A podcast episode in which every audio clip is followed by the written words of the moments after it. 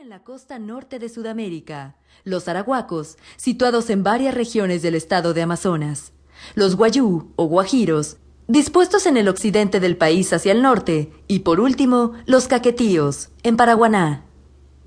Estos antiguos pobladores construían sus casas con barro y paja.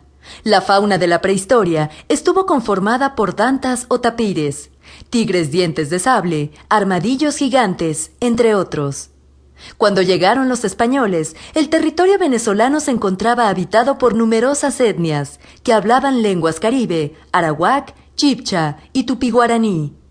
Cristóbal Colón vislumbró territorio venezolano recién en su tercer viaje, el 2 de agosto de 1498, cuando descubrió la desembocadura del río Orinoco.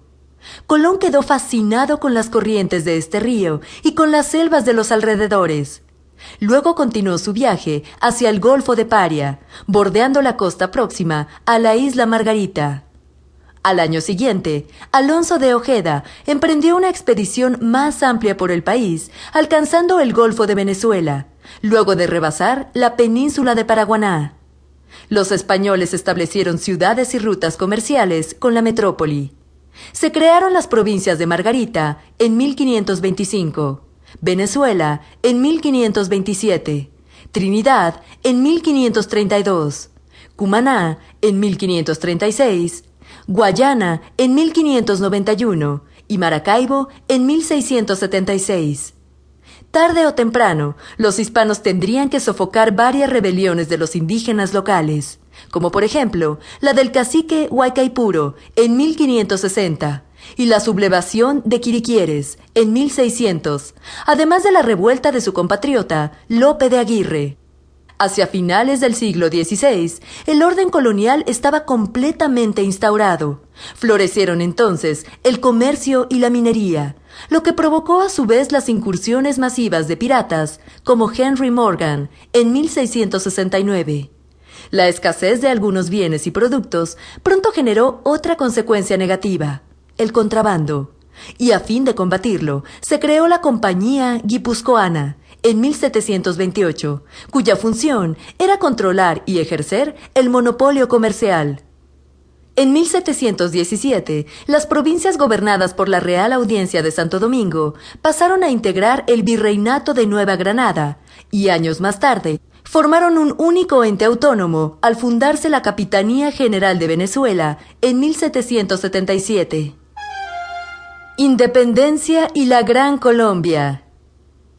La primera rebelión por la independencia en Venezuela se dio en 1795 y fue encabezada por José Leonardo Chirino. El segundo intento se realizó dos años después en la conspiración planeada por Manuel Gual y José María España. Ambos gritos de libertad fueron sofocados. Luego se realizaron dos intentos más al mando de Francisco Miranda en 1806 cuando trató de invadir territorio venezolano desde Haití. El 19 de abril de 1810, al ser depuesto el capitán general de Venezuela, Vicente Emparan, estalla la Revolución venezolana. Así nació la Junta Suprema de Caracas como una forma de gobierno autónomo hasta el 2 de marzo de 1811, fecha en la que se instaló el primer Congreso Nacional, institución que eligió un triunvirato conformado por Cristóbal Mendoza, Juan Escalona y Baltasar Padrón. Tiempo después, el 5 de julio del mismo año, se firmó la Declaración de Independencia, aunque los realistas no dejaron que el reciente gobierno prosperara. De hecho, en la provincia de San Mateo, el comandante en jefe del ejército, Francisco Miranda, se rindió ante las huestes que permanecían fieles al rey español.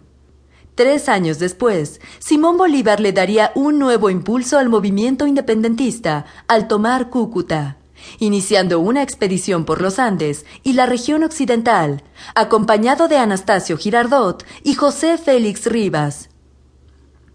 Más tarde, dio a conocer su polémico decreto de guerra a muerte a los realistas, en esta campaña emancipadora, Bolívar marchó hacia la capital, enfrentando en varias batallas a las tropas defensoras de la corona española. Entró triunfante en Caracas y lo nombraron Libertador. Así dio inicio a la Segunda República, la cual llegó a su fin.